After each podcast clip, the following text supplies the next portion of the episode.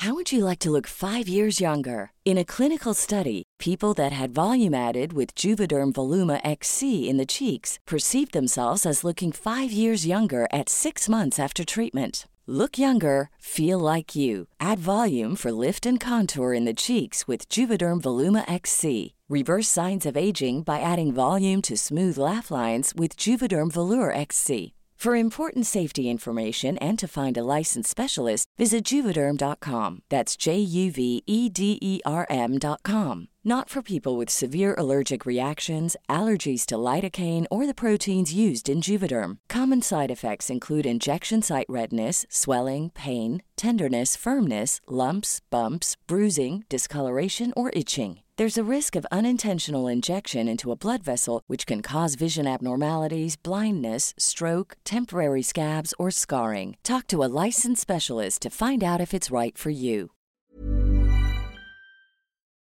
AFP, 6 de junio de 2020. No puedo respirar fue el lema de las marchas en el mundo el sábado por la muerte de George Floyd, un hombre de raza negra que murió asfixiado por un policía blanco el 25 de mayo en Minneapolis, en Estados Unidos. Su muerte provocó un movimiento histórico que cruzó las fronteras de su país y reaviva las aspiraciones de cambio desde Australia a Estados Unidos, pasando por Francia y Reino Unido. A pesar de la pandemia del nuevo coronavirus, miles salieron en contra de las desigualdades sociales y la brutalidad policial. Bienvenidos a las claves del mundo. En esta ocasión vamos a tratar un tema que ahorita está en boca de todos es el tema del momento por lo que implica no solo para Estados Unidos desde el punto de vista social, también desde el punto de vista político, pero también tiene muchas repercusiones a nivel mundial. Las protestas que se están viviendo por la violencia policial y por el racismo están traspasando fronteras, pero también vamos a tratar otro tema que hemos tocado varias veces en nuestros programas que tiene que ver con lo que estamos viviendo en este año y sobre todo con todos los problemas que está exacerbando la pandemia. Y nosotros en las claves del mundo ya lo habíamos analizado, cómo la pandemia del coronavirus estaba exacerbando todos los problemas que hemos visto a nivel mundial. Hemos tratado desde las cuestiones de la migración y hemos tratado el tema de los nacionalismos y hemos visto cómo esta pandemia pues está cerrando fronteras, creando regímenes autoritarios en muchas partes del mundo, planteando problemas de seguridad, de cómo se puede controlar a la población, desinformación, de teorías de la conspiración. Todo esto ya lo hemos visto y ahorita pues ¿qué otro problema nos faltaba? Pues el tema del racismo y de la violencia policial. Y entonces se vuelve un problema monumental en Estados Unidos. Regresan a sus orígenes de racismo histórico, pero también de violencia policial. Trump, de ser un agente externo en lo que al principio fuera brutalidad policíaca, pues ya es un problema político para Donald Trump. Las claves del mundo. El contexto internacional en Podcast OM.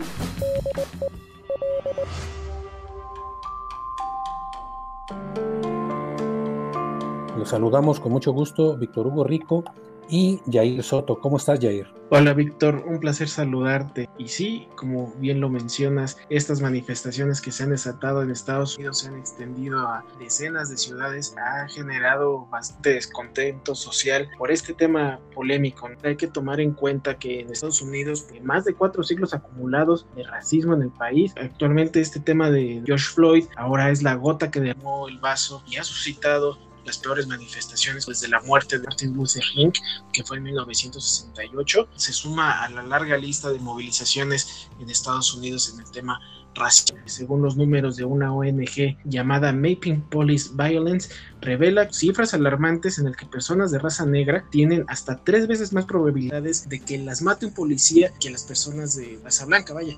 Por eso es necesario entender las desigualdades sociales por las que atraviesa este sector en Estados Unidos, no solamente en este momento, sino ya desde décadas anteriores. Discriminación racial, social y sistemática. Un punto importante es el alto índice de personas negras que mueren bajo custodia policial. Tan solo en 2019, 1099 personas murieron bajo custodia policial, en el que el 24% fueron personas de raza negra.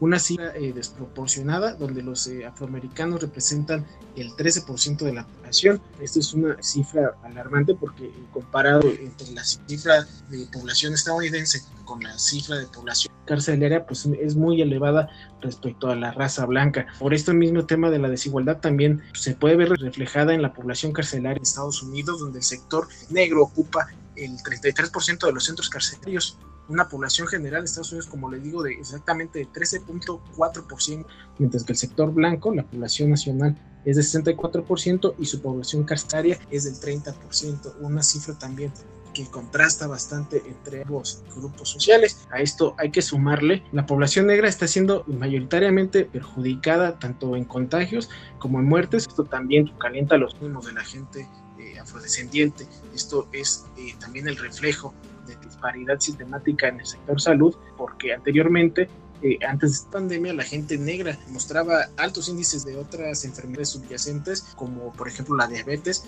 o la obesidad. Esto va de la mano con otro punto clave que son los ingresos bajos que son percibidos por el sector. Se tiene dos veces más probabilidad de ser pobre si eres negro en Estados Unidos, además de que existe una brecha salarial en la que los afroamericanos ganan solo el 65% de lo que gana una persona blanca. Y en este tema del coronavirus, ligado a las cifras de desempleo, pues también el sector negro está siendo afectado totalmente con una población desempleada del 16.7% comparado con la población blanca del 14.2%.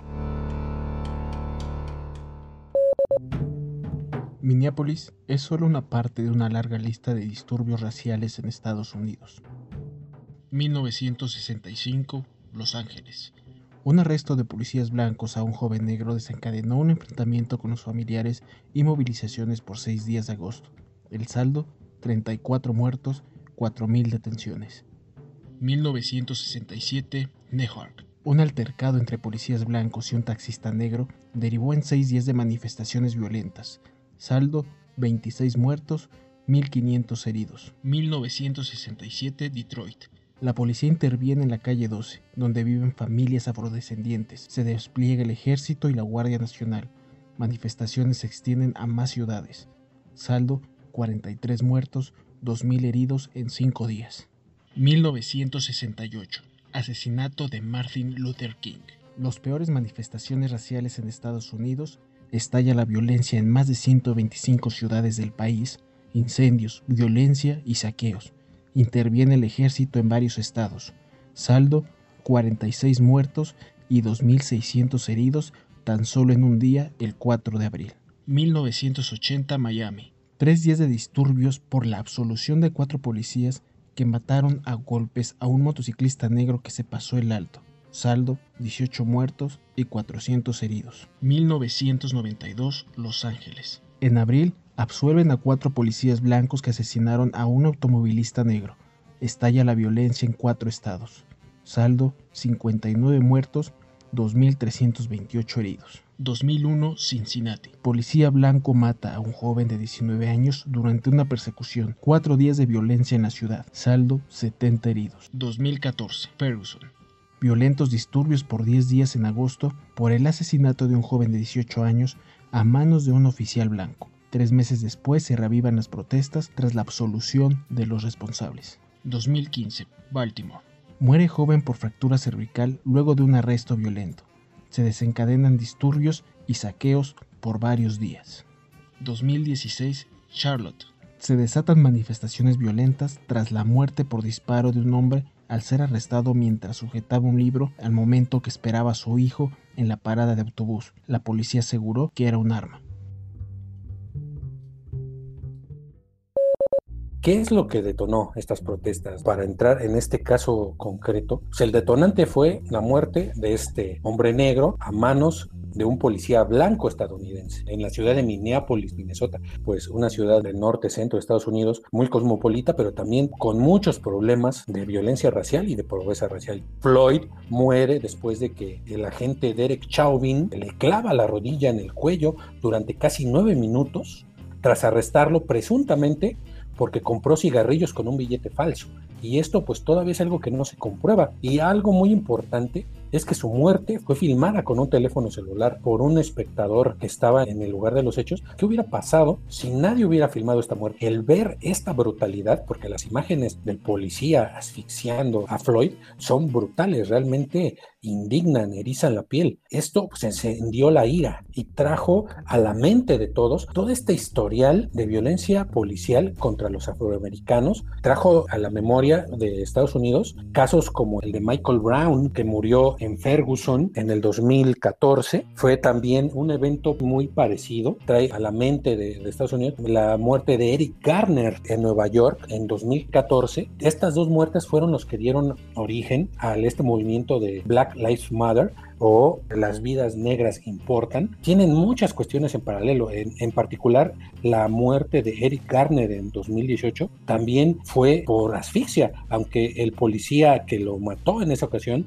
llamado Daniel Pantalelo, lo sujetó por el cuello, pero Eric Garner recitó las mismas palabras que ahorita resuenan en las mentes de todos los estadounidenses no puedo respirar. Eh, George Floyd durante minutos estuvo diciendo, no puedo respirar, pidiendo ayuda desesperadamente a los policías y a la gente que estaba ahí, pero el policía nunca le quitó la rodilla del cuello, que también son unas prácticas que ahorita están en la mira, son prácticas de academias militares eh, al ejército israelí, son tácticas de estrangulamientos, hasta de tortura, pero en el caso de ser usadas por civiles, tienen un punto peor en contra, practicadas por policías, es una seguridad de protección ciudadana, no es una seguridad nacional que tenga que ver con defender de gobiernos extranjeros. Entonces, esto fue lo que detona la ira en la sociedad estadounidense y pues los primeros eventos de protestas y de saqueos y de enfrentamientos con la policía pues empiezan en Minneapolis para hoy eh, jueves 4 de junio pues ya llevamos 10 días de manifestaciones. Los dos últimos días han sido manifestaciones pacíficas, pero prácticamente fueron unas manifestaciones llenas de odio y de furia, con eh, numerosos eh, actos de, vandalismo, enfrentamientos con la policía, quemas de edificios, de autos, saqueos de comercios. Eh, precisamente esta cuestión de los desmanes, ahí entra precisamente Donald Trump como un elemento disruptor. AFP, 5 de junio de 2020. El presidente de Estados Unidos Donald Trump dijo el viernes que los nuevos datos de empleo marcaban un gran día para George Floyd. Esperemos que George esté mirando hacia abajo en este momento y diciendo que esto es algo grandioso para nuestro país. Es un gran día para él, es un gran día para todos. Este es un gran, gran día en términos de igualdad.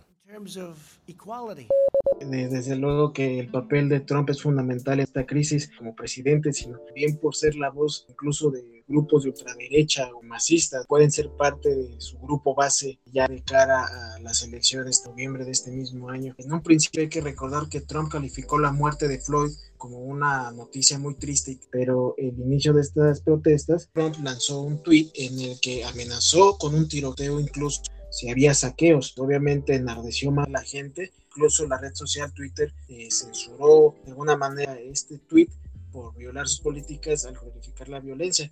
Y es que Trump prácticamente no ha dado ni un solo mensaje de conciliación a la nación. Por el contrario, ha dividido más que nunca a un país que precisamente por estas elecciones que ya se avecinan está más polarizado que nunca, bajo una narrativa que pues, conoce muy bien una narrativa bélica. Sabemos que de esta manera así ganó las elecciones republicanas, así ganó las elecciones presidenciales, así ha gobernado durante cuatro años y ahora ante estas protestas, esta misma narrativa ha sido muy agresiva contra los manifestantes, los ha estado llamando terroristas, ha estado llamando imbéciles a los gobernadores por no socavar las movilizaciones, incluso está usando la imagen de la Biblia, eh, está hablando en nombre de Dios para atacar a los que consideran izquierda radical, incluso hasta antifascistas. Mientras tanto, seguimos viendo a Donald Trump, sigue guardando silencio sobre los males que denunciaron los manifestantes en este tema racial, que ha amenazado incluso para llevar al ejército a las calles, que obviamente pues hasta este momento el Pentágono pues, se ha deslindado de esas acciones de llevar al ejército a calmar los ánimos. Estamos viendo que ya son más comunes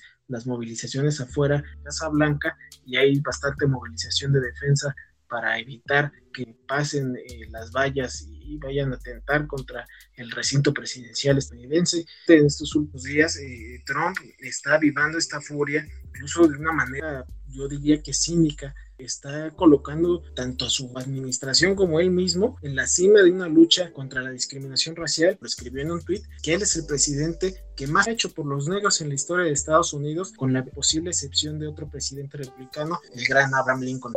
AFP, 5 de junio de 2020. Trump señaló que su gobierno ha hecho más por los afroamericanos que los presidentes anteriores, incluyendo la reducción de la tasa de desempleo en esa población. Sin embargo, el informe del viernes puntualizó que el desempleo para las personas negras subió ligeramente manifestaciones de furia se trasladan en una protesta contra el gobierno de Donald Trump. Desde un punto de vista simple, Trump no tuvo nada que ver en la muerte de George Floyd, tampoco pudo haber influido en la mente de Derek Chauvin, de este policía que lo estranguló. Cuando empiezan estas protestas y, los saqueos, interviene no para calmar los ánimos de, de, Estados Unidos, sino para inflamar más a la opinión pública estadounidense. Cuando dice Trump, cuando empiezan los saqueos, empiezan los tiroteos, queriendo decir esta frase idéntica a una que usó en 1967 el que era jefe de la policía de Miami, se llama Walter Hadley, esta frase la usó para defender la represión de los disturbios en barrios negros durante el movimiento de los derechos civiles de finales de los años 60. De inmediatamente la Casa Blanca intentó desmarcarse. Trump mismo dijo que no sabía que esa frase había usado en ese momento. Intelectuales, muchos historiadores y gente experta en este tema de, de la violencia racial en Estados Unidos, para ellos está claro que Trump estaba buscando enviar un mensaje en código, es lo que dicen,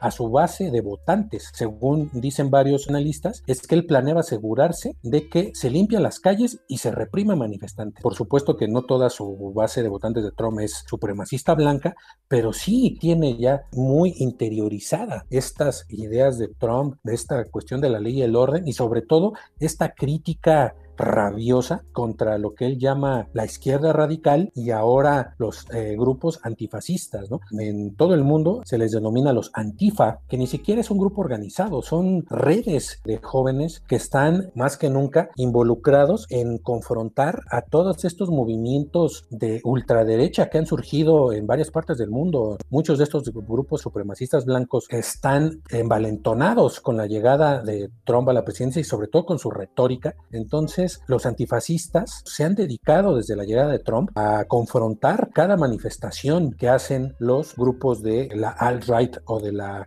nueva derecha norteamericana o, o, supremacistas blancos. Ya lo vimos en Charlottesville en 2017, donde uno de estos supremacistas blancos mató a una mujer que protestaba en contra de estos grupos. Ahorita Trump pues se ha dedicado a inflamar a su base de votantes sobre todo. Es muy claro que ese es su, su principal objetivo de Trump para decirles, estos son los que están realizando las protestas, estos son animales, son violentos pues lo que provocó, entre otras cosas, llamar a una ilegalización de estos grupos y lo que pretende hacer es convertirlos en grupos terroristas, que esto pues legalmente no es tan fácil porque pues exactamente a quién, ¿no? No, no, no son una organización específica, no son una organización que tenga una razón social, que tenga un lugar de, de concentración, como les decía, son redes. Entonces esto, más que ser algo real que pueda pasar, Trump lo está usando precisamente para, para no dejar que su núcleo duro se le vaya rumbo a las elecciones del 3 de noviembre. E incluso citaba a un presentador de Fox News, que es como su brazo mediático, un presentador de Fox News que se apellida Carlson, donde negaba que los grupos supremacistas hayan jugado en este papel para avivar los disturbios, porque ese es otro tema importante. La mayoría de los norteamericanos están a favor de las protestas. Un 80% del pueblo estadounidense apoya las protestas contra la violencia policial y contra el racismo en Estados Unidos, pero también una mayoría está en contra de los saqueos y el vandalismo. Ahí es donde Trump está usando al, al Antifa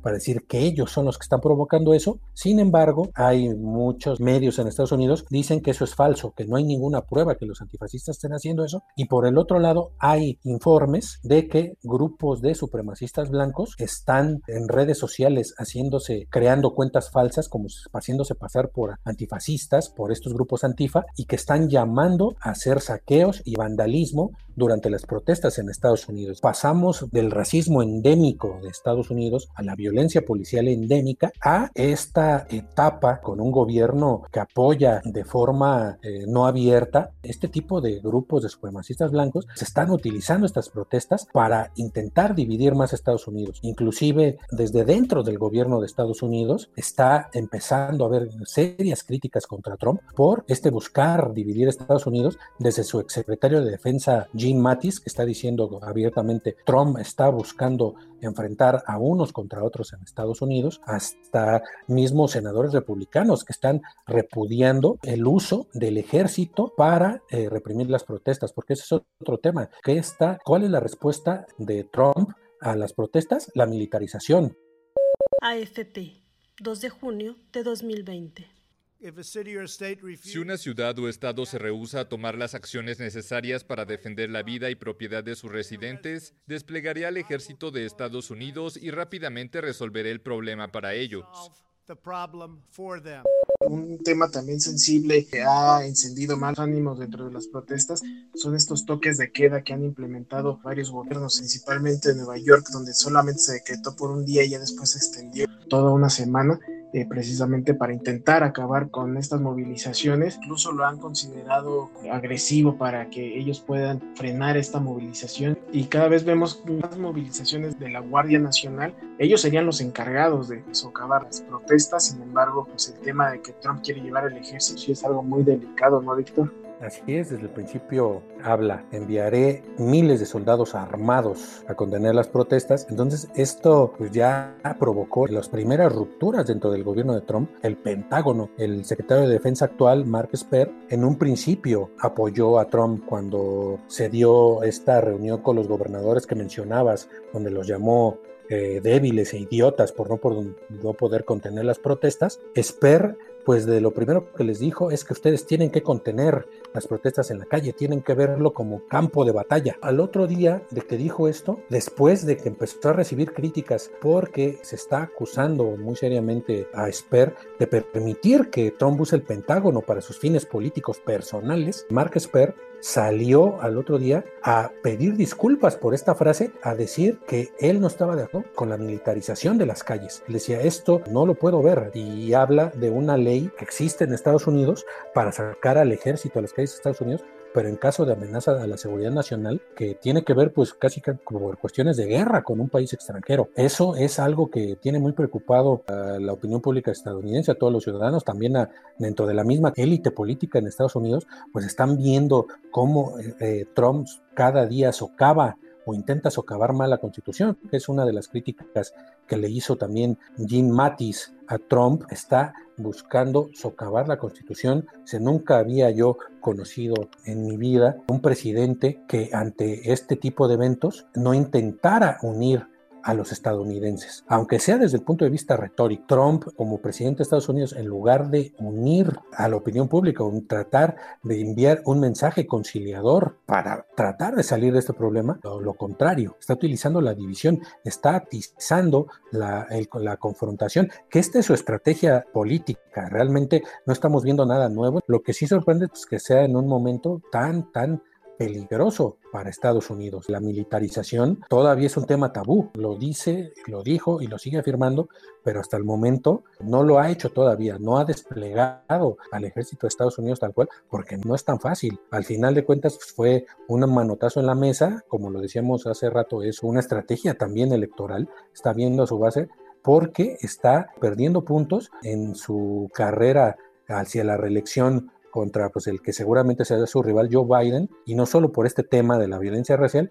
sino por el tema del coronavirus. Antes de que pasara esto de George Floyd, estábamos en un momento sumamente crítico para él, porque estaban aumentando las muertes, había críticas cada vez mayores y cada vez más evidencia de que no había sabido manejar la epidemia, de que la había negado, de que la había minimizado, que había hecho una mala estrategia, y eso estaba repercutiendo en las muertes. Aparte, estaba buscando a, a toda costa. ¿Por qué? Porque está perdiendo su principal fuente de votos, que era la economía, de ser un país de que estaba produciendo miles de, empleos al mes, ahorita ya son más de 40 millones de empleos perdidos en estos meses de pandemia. Se pone de lado la cuestión de la pandemia, sale la gente a las calles, eh, autoridades sanitarias pues están temiendo de que estas eh, protestas masivas, ves a la gente con cubrebocas, están temiendo pues que no hay realmente distanciamiento social, temen una, una reactivación de los contagios, ¿no? Entonces ahorita Estados Unidos pues tiene digamos que una doble epidemia, que es la crisis de salud por el coronavirus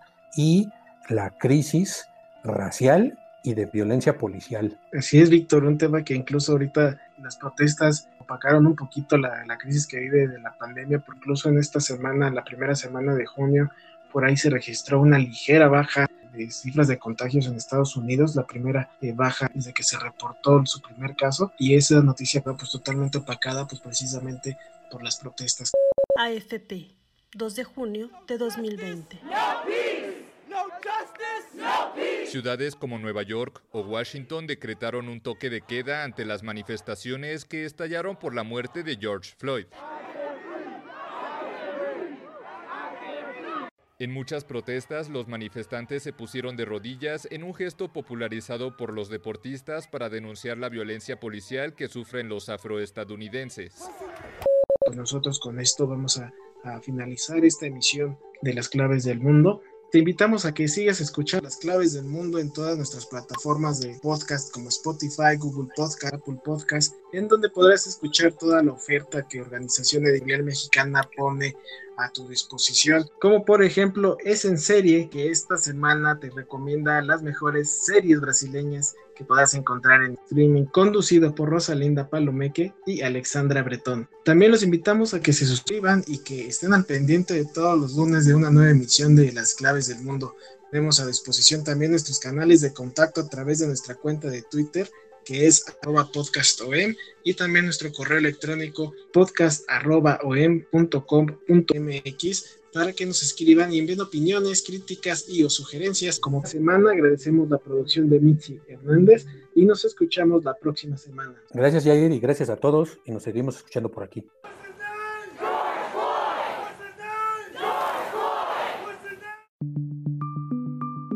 Esta es una producción de la Organización Editorial Mexicana.